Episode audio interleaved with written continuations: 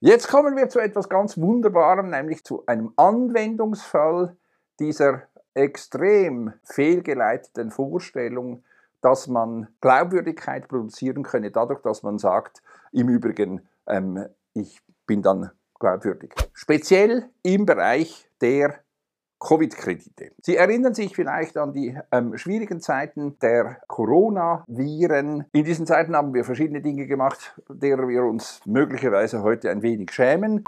In Kassel ist auch kein Conora, gar nichts.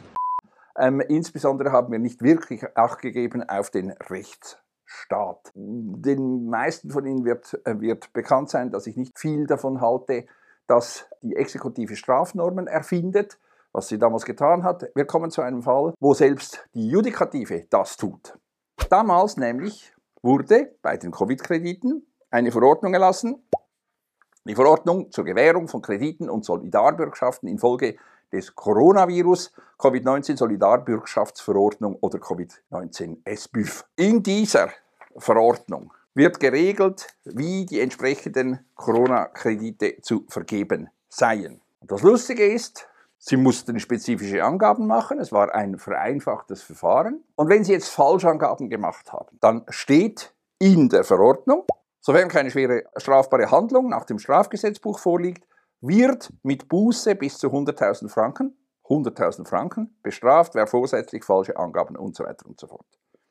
Das heißt, Artikel 23 dieser SBÜF droht eine Strafe an, wenn man nicht die Wahrheit sagt. Jetzt ist das ganz offensichtlich der Justiz der Schweizerischen nicht genug gewesen.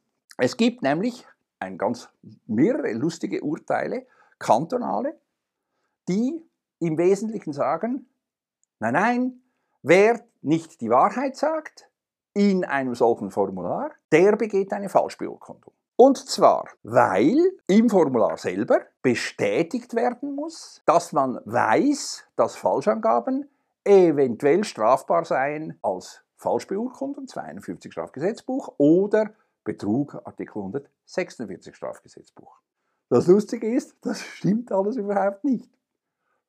Wenn Sie nämlich die Botschaft anschauen zu dieser Corona-Verordnung, Solidarbürgschaftsverordnung, dann sagt unser Gesetzgeber, diese Strafbestimmung ist notwendig, weil in den weitaus meisten Fällen wird eben durch die Falschangabe gerade keine Falschbeurkundung vorliegen, weil eben keine externe Garantien für die Wahrheit der entsprechenden Aussagen vorliegen.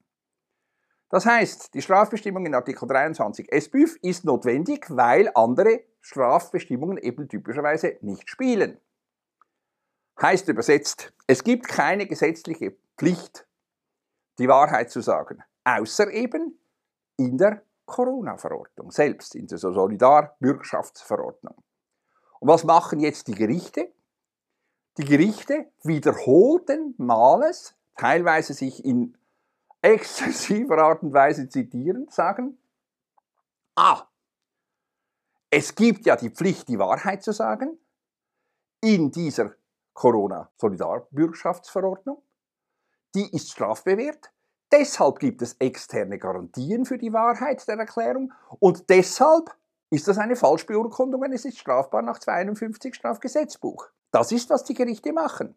Das ist nicht nur wirklich richtig mieses, mieses juristisches Handwerk und logisch widersinnig.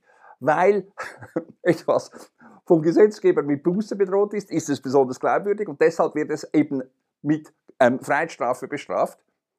Es ist auch wirklich fundamental respektlos dem Gesetzgeber gegenüber. Das ist das, was die Justiz in jüngerer Zeit effektiv an den Tag legt, mehr oder minder, es ist uns Wurst, was der Gesetzgeber sagt, wir sagen dann schon, was gelten solle.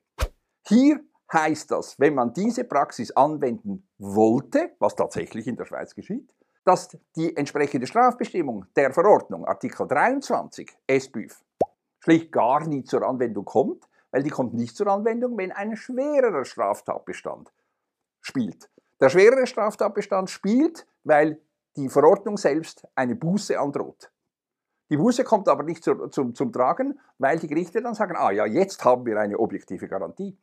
Das bedeutet übersetzt, weil, noch einmal, wie beim Formular A, wie beim Formular A, weil, wenn ich jetzt lüge, dann werde ich strafbar wegen Falschbeurkundung, lügt die unterzeichnende Person und weil sie diese Lüge begeht, ist der Rest, den sie sagt im Formular, besonders glaubwürdig und deshalb wird sie bestraft wegen Falschbeurkundung. Das ist eine Lüge, das stimmt so nicht.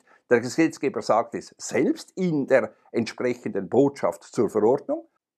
So funktioniert die Logik, so funktioniert die gegenwärtige schweizerische Justiz und so funktioniert ganz offensichtlich der Respekt vor dem Gesetz. Es ist einfach nur zum Heulen. Chantal. Ja? Heul leise.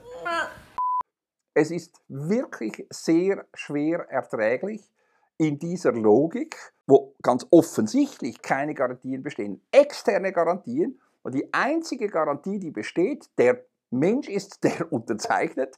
Ich sage jetzt die Wahrheit und das reicht dann aus, um zu sagen, also deshalb glaube ich dir.